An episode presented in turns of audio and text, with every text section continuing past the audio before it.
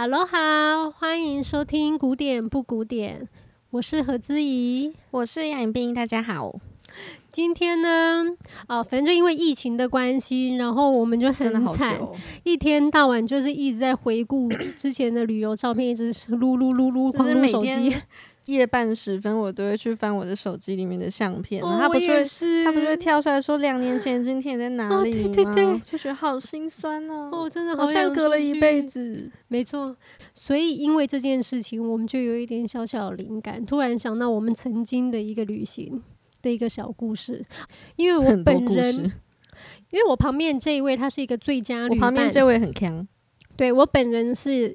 很可怕的一个，就是出包王，出包王。然后大家一都会痛恨我，公主病、脑残、没时间概念，反正各种讲的 都是对的，各种可怕的。然后我非常感谢我旁边这位旅伴，因为他从小跟我一起旅行这样十几年，然后他到现在都还没有放弃我。真的，我还没有受够，可能我快要了，但还没有。拜托不要，我们金牛座跟客家人就是能忍。拜托不要，不要受够我。这个旅行是我们是几年前啊？是不是两年半？对，两年半前我们去巴厘岛。我们通常都会很喜欢去东南亚，在三四月的时候。如果我们在亚洲的话，三四月我们就去东南亚；如果我们在欧洲的话，就会去普罗旺斯或者去意大利。这个恐怖的旅行呢，就要先从其实这个旅行很美好，但是在搭飞机诶启程的时候呢，对，出了一些小问题。因为我本人是一个很害怕数字的人，除了数字以外，他从小数学就不是很好。好，除了都要看我的，或是你帮我 写，我也不是很厉害，他很好，但是比较好，他是数学天后。没有没有没有没有。好，就是除了我数字有点问题以外，就是我对隔天要搭机这件事情。会有很大的生理反应，我会一直很担心我明天搭不上飞机，所以我晚上的时候会一直睡不着，太多次了。在美国要搭飞机回来，结果你记错时间，然后就晚了一天，然后机票不能用，这样。好，这个可以下一次再。从那一次开始的，他每次看到机票就会恐惧症发作，然后会检查一万次，说你确定这个上面写的是一吗？真的是一号？你再看一次，真的是一号？真的是一号？好好好。你确定是一号吗？好，不要吵，不要吵。反正美国这有真的吓到我，反正但但是就是十次搭机里面有九次我是搭不上，就会有各种原因呢、啊。不要诅咒我，我常跟你一起搭。就是因为我实在太搭不上，所以变成是我已经有一点躁郁症了。呃，因为我自己住，然后我怕隔天搭不上飞机，前一天我已经预约了车子来接我。然后我就觉得做了万全准备，但是我整晚上还是睡不着，因为我会怕我又出包了，这会不会是我第几十次又出？所以我就一直睡不着。然后那一天我应该是要五点半，早上五点半要到桃园机场，可是我在五点的时候睡着了，我整晚上没睡，但我五点的时候睡着了。啊，而且你手机是不是弄成无声？嗯，手机弄成飞行模式。虽然我有预约五点半有车在下面接我，但是我家电铃坏掉了，所以他在那边狂按，然后狂叫，我也听不到，因为我房间气密窗。嗯，然后打电话，你的手机又打不通。对，然后后来我就睡睡睡睡睡睡到大概七点的时候起来，我就跳起来想说几点？那我一看，完蛋了，因为我们的飞机是七点半。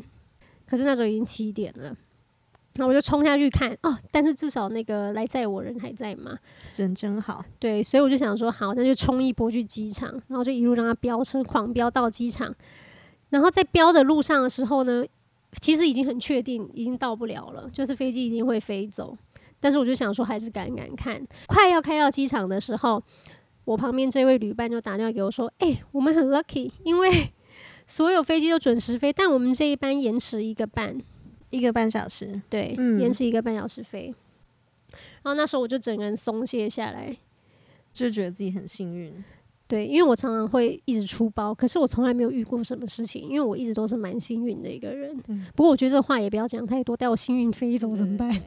好，然后我那时候的心情呢，有点小小得意，又觉得我的幸运之神又来眷顾我了。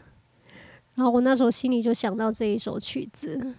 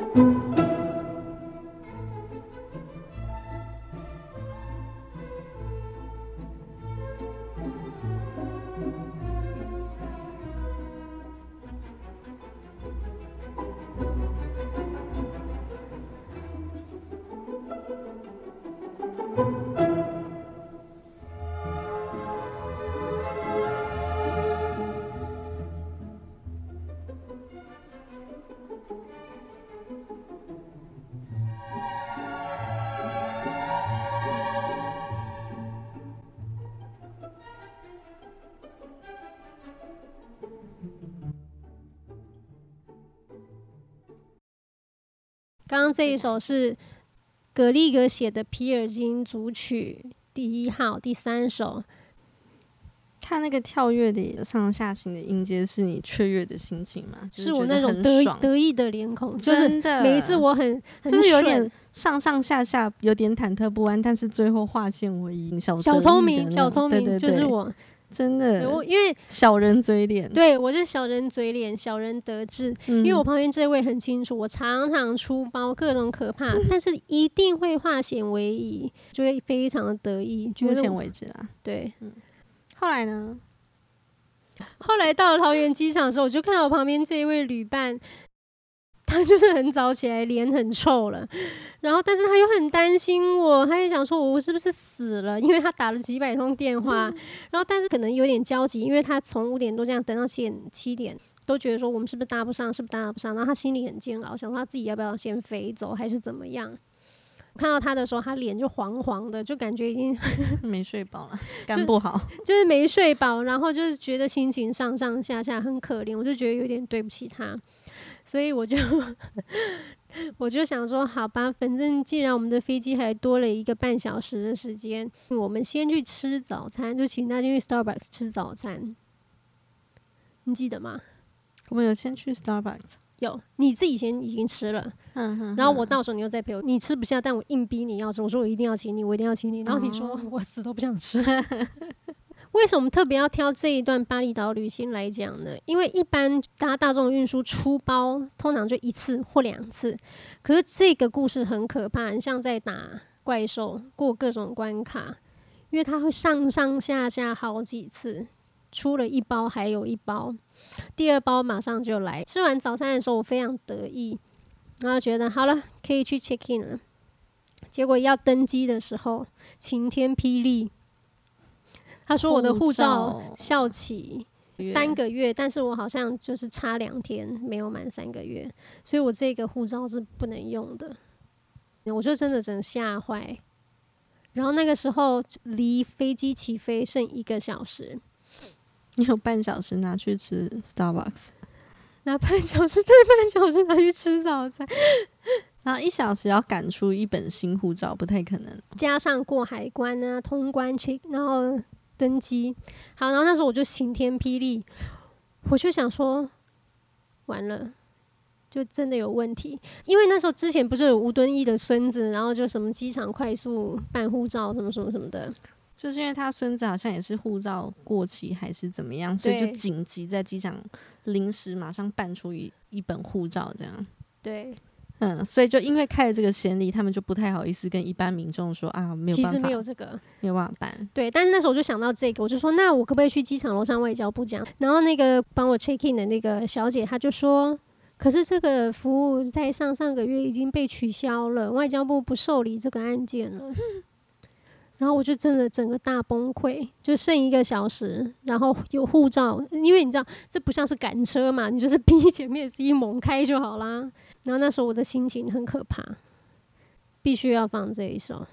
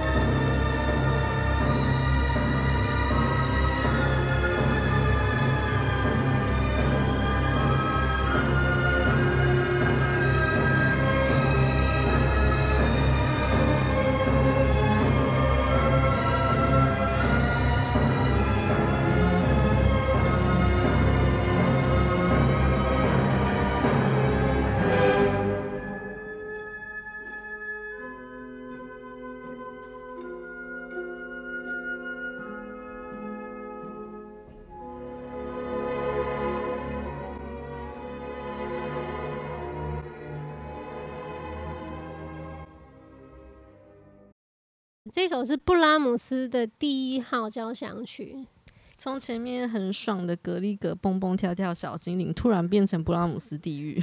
布拉姆斯地狱这一首我觉得非常深沉，然后那沉重到爆啊，沉重到爆。然后那时候我就很痛，我就在那个柜台前面，我就有点要哭要哭，因为我要哭不是因为遇到事情，是因为我就想说天哪，我就是已经再三的检查，我想说这次应该不可能再出包了吧？结果智商有问题，结果就是再怎么检查其实都没有用，因为该把整个脑。换掉，我又更害怕搭飞机了。那时候我真的要崩溃。刚刚本来我旁边这位旅伴吃了早餐，然后心情又好一点，脸没那么黄了。结果 他听到这件事的时候，一直说：“哎、欸，我有点想吐。”是啊，我都忘了。你那时候我说：“哎、欸，我不舒服，我想吐。”毕竟我也受到很多惊吓，真的。那时候他们就说外交部取消了这个方案，我就想说好了，还是去试试看啊，碰碰运气。然后去了外交部之后，楼上他就说：“哦，但你要先准备什么什么资料，然后我们可以帮你赶一赶看，但是不确定，可能大概三到五个小时。”然后我就说：“通常作业时间要四个小时这样。”对，然后我就说：“啊，可是我的飞机在一个小时就要飞走了。”不过我也没有给他们压力，我就是一脸很晒的求他们。他就说。好，我们会试着帮你赶赶看了，但不保证。然后我就说好，然后他他说先要准备那个大头照，护照的大头，护照大头照，然后就要去另外一个航厦拍。对，对，因为原本那个航厦的那个故障故障，所以我就是从楼上冲到地下不知道几楼，然后他就故障，然后又要再搭计程车冲到别的航厦，反正就跑了很久，光是弄大头照就跑了二十五分钟，然后就已经剩下三十五分钟喽，离飞机。起飞的时间，然后好不容易把大头照拿到之后呢，就在外面坐在那个星巴克那边等的时候，他也顺便考验我。他说：“哎、那如果真的没有搭上飞机，如果我那个护照真的没有下来的话，你你会自己去吗？你会自己去巴厘岛吗？”然后我就想说，这是一个真正的问题，还是在考验我们的友情？我就说我我我不知道呢。我我那你觉得呢？你觉得我要自己去吗？然后和自己就说：“我觉得很对不起你，但你就自己去好。”我说：“哦。”好好啊，那我就自己去。他说：“你真的要自己去？你不等我？真的？我，我们改机票到明天。”我说：“哈，可是改机票还要几万块。”然后你还说：“而且我这个假就请到礼拜几，我就是只有这段假期，因为我很忙，我要上班呢。”那我那时候还臭骂他一顿。然后我说，那还是我们就去三天，虽然有点短了。然后我整个大抓狂，我说三天，我们来回搭飞机有多久？到饭店又要开车多久？那就不要玩啦！我还气起来。对，还要考验我。对，真的要问我要不要去？我说我要自己去，你又说不行，那干嘛问我？因为我那时候没有预期到这个答案，你还真的说你自己要去，我超气。我就想说啊，我自己下飞机之后，那我要找接驳车，然后自己去饭店，好像是有点孤单。但我我应该还忍得来，我还受得了了，我可以，我可以。结果我就是内心回转之后，我给他这个答案，他还骂我。我也不想自己去啊！在骂他这段时间，其实我心里很焦急，因为我就真的不知道我们到底可不可以拿到那一本护照。但是外交部人真的非常好，他大概十分钟就给我们护照了。因为反正何小姐就问了我那个问题，什么问题？就问说，那你要不要自己去？嗯，因为我人生中蛮常是自己一个人的。比如说以前在念书的时候，来回法国，那通常都是自己坐飞机，或者是有时候我们俩出去玩，但是我们可能从不同地方出发。然后我其实蛮享受那个自己去面对这种挑战，比如说过海关啊，然后走通道啊，然后去逛免税店，自己这是什么挑战？就因为你就会到一个抑郁啊，你不知道，就是那边可能是你不熟悉的语言，他们不熟悉的文化，你不知道那边人会怎么样。嗯，因为我个人比较俗辣一点，我比较胆小，所以每一次移动对我来说都是一个小挑战。但是这个挑战也是个冒险，然后我我其实还蛮喜欢的，就是你自己为自己冒险这样。好，所以我现在要分享的歌就是，我们先来听听看。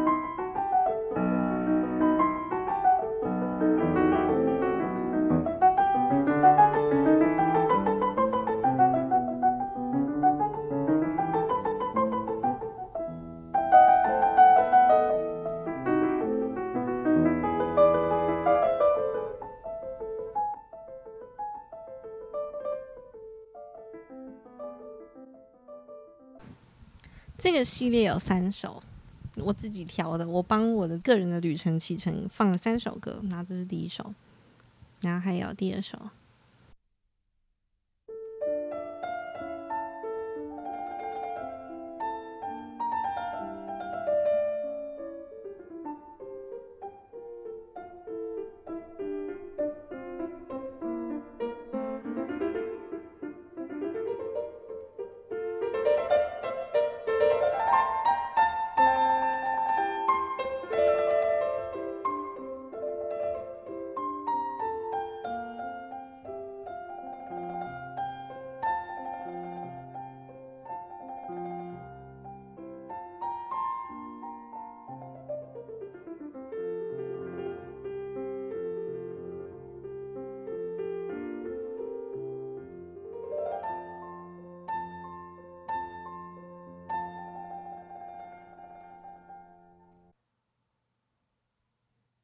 然后是第三首。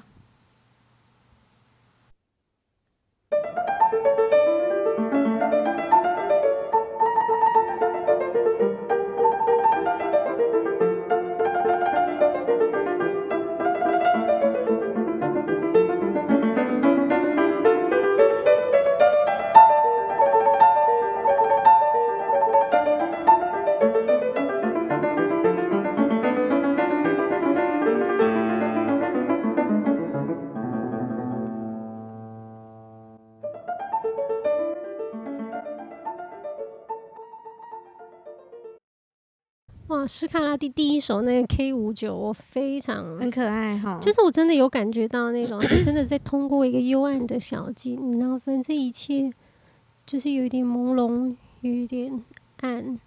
整路上有一点微微不确定，不确定，对，嗯。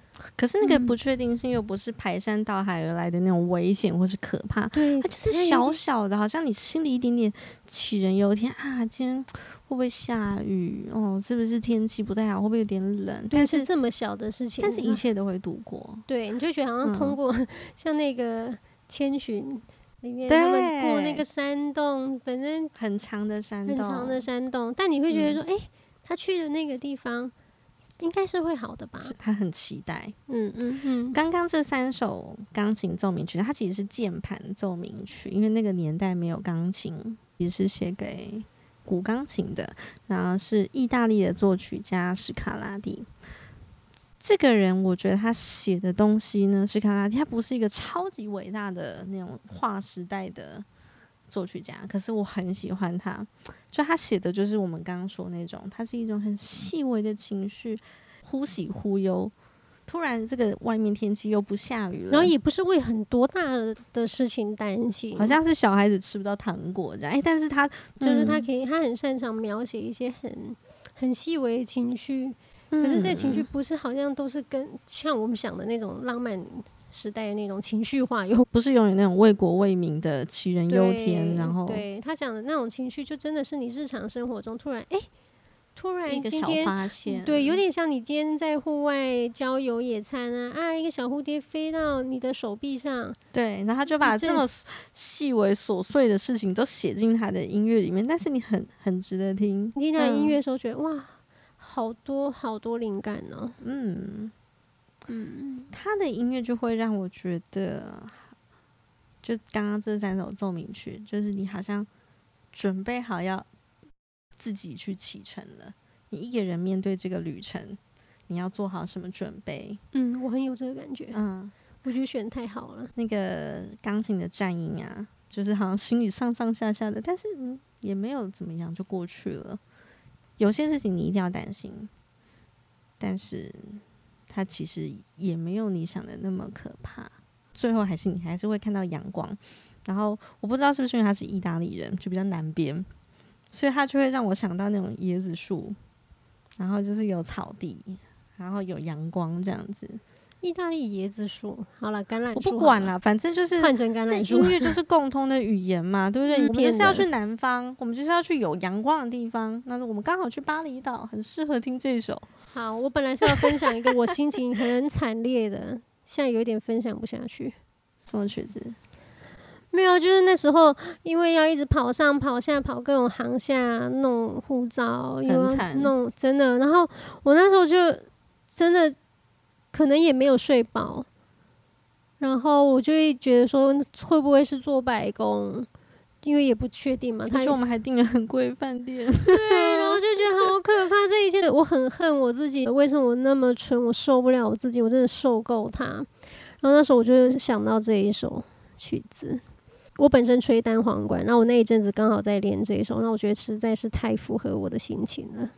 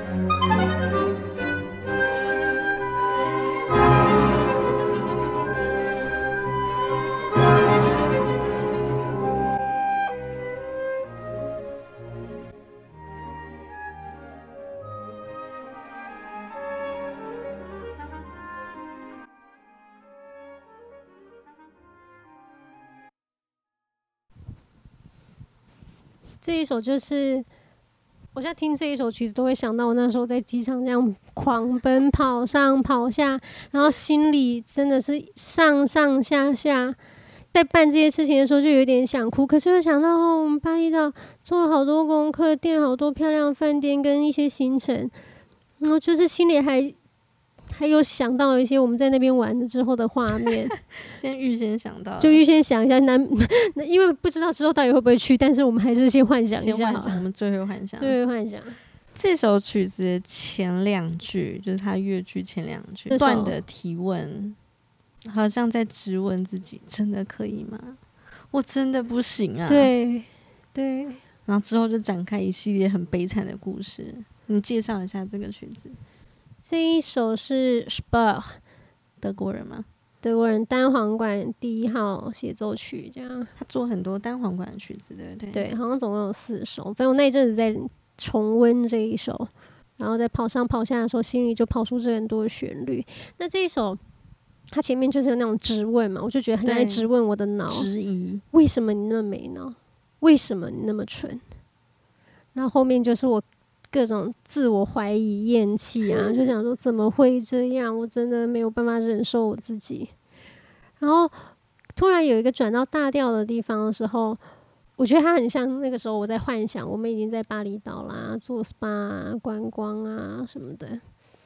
那时候我虽然很害怕，可是我不得不说，就有一点像他刚刚分享的那个史卡拉第 A 小调，就是我虽然很害怕，然后又很厌弃自己。可是这也是一个一千零一次的情绪。我们每一次出包的时候，我都有这样一模一样的情绪。但是我知道一定会没事的，就我心里有一个很坚强的信念。嗯，反正后来就是各种因缘际会，最后一刻就是那个候机室的那个人都清空了，我们最后一个冲上去。我们一冲上去，机门就关起来。所以大家交友要谨慎啊！对了，这个也可以让你干掉，是我的错了。然后反正上飞机之后，我们就喜极而泣，这样觉得不敢相信，真好像在做梦。到哦，真的，我那天穿的很漂亮，但是我真的是很落魄，很落魄。我真的第一次觉得自己那么落魄，然后我还搞到我旁边这位旅伴。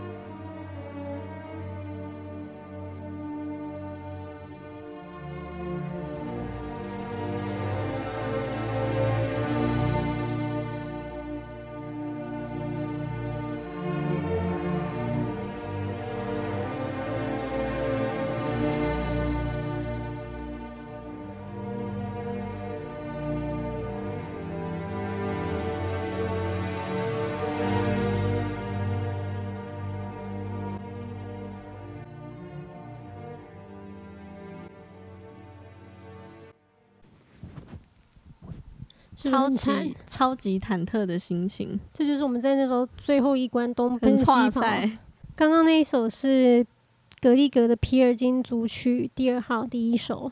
嗯，其实这第一号的组曲跟第二号的组曲，我觉得都很适合 为这次的《搭机惊魂记》当配乐，每一首都都很适合。嗯，就是那种俄国人。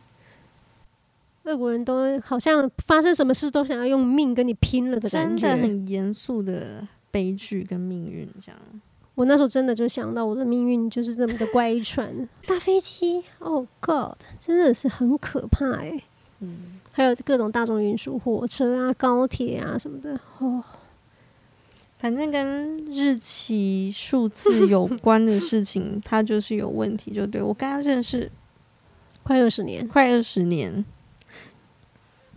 他还记不住我的生日哎、欸，然后你就想说他在公僧球吗？没有，他认真的。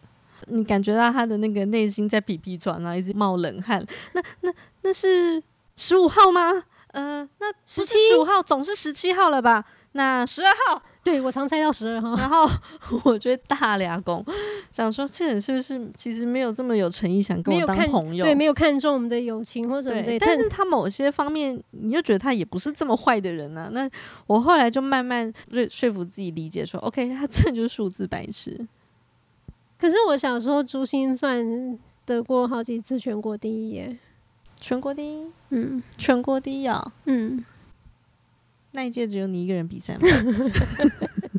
你很贱贱、欸，你惹到我了。可能也不多，我猜。好了，反正我们跳过，就是讲完这个可怕的旅程。哎、欸，但是我我我有披荆斩棘哦，我记得是好几轮比赛、喔。好，没关系，这不重要。我进到了、哦、我们现在继续讲我们的巴厘岛之旅哈，他的数学到底怎么样？我们不 care。我看起来是很精明的、欸。好，反正我们就顺利到了巴厘岛之后，我记得那天我还晕机，嗯，哦，因为比较小的飞机，然后很晃，嗯，然后下来很想吐，但是机场蛮可爱的，嗯，机场可爱，可爱，很有南洋风情，就是我们想象中的椰子树啊。除了有南洋风情，它又有印度味，嗯，因为我们是去巴厘岛的北边乌布的，很多元的文化，对，终于要开始讲这个旅程了。我们第一站就先到了那个巴厘岛不靠海的地方，对不对？嗯，就反正是中部就对了。然后，那边森林呢，那边很多对梯田，然后森林绿绿的东西，我最喜欢绿绿的。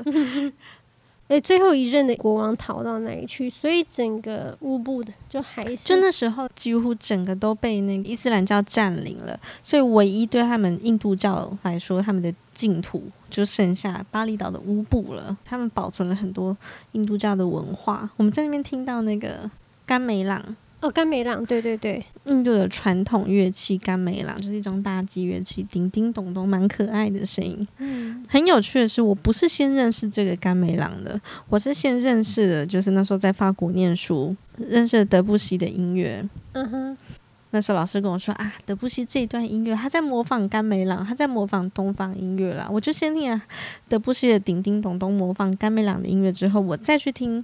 到甘美朗本人，嗯，我就觉得非常有趣哦。我先透过别人画你的肖像画，然后我认识你本人这样子，嗯。然后我们晚上有去听那甘美朗的盛宴，还有他们的舞会，很奇幻，很奇异，嗯，但又有一点神圣、诡异，反正很特别。嗯，好，太喜欢那里了。嗯，反正到了饭店之后呢。就觉得好幸福哦，就已经忘记早上那个 恨厌恨自己啊，想把自己的脑换掉之类的。到了之后觉得无比幸福。那时候我想到的曲子就是，呃，柴可夫斯基的钢琴协奏曲第二乐章。对，我觉得我想要分享这个，结果你刚跟我说你要，那就给你分享。这件事真的很变态，因为那时候我们就讨论到这一集节目要分享什么。我们一般都是各准备各的，就是我们录的当下马上就放给对方一个 surprise。结果那天他就说：“哦，我最近就想到这首曲子，我想要那天节目放。”对，然后我就很气，我说：“可是我已经放进我的歌单里面了耶！你怎么知道我要放什么？你是不是有偷看？超变态的！我们常常会这样，脑波一直在感应，来听听看。”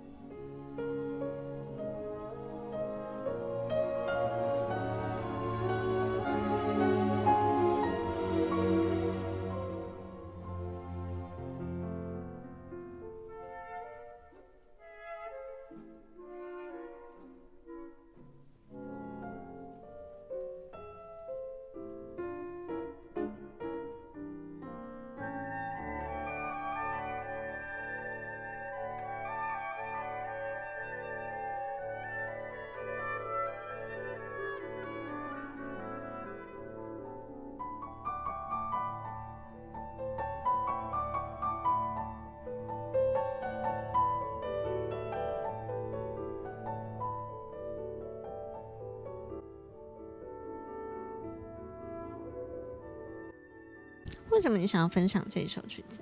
我觉得这首曲子就是一个幸福之歌。对我来说，为什么我想要分享这首曲子？特别是在旅行的时候，因为我觉得它实在太幸福了。就这一切事就是这么美好。就一开始是是弦乐团拨弦，拨弦，好像有点不确定。他这个脚步要走到哪里？接下来是长笛，好像一个女神降临，宣布你的命运会很美好。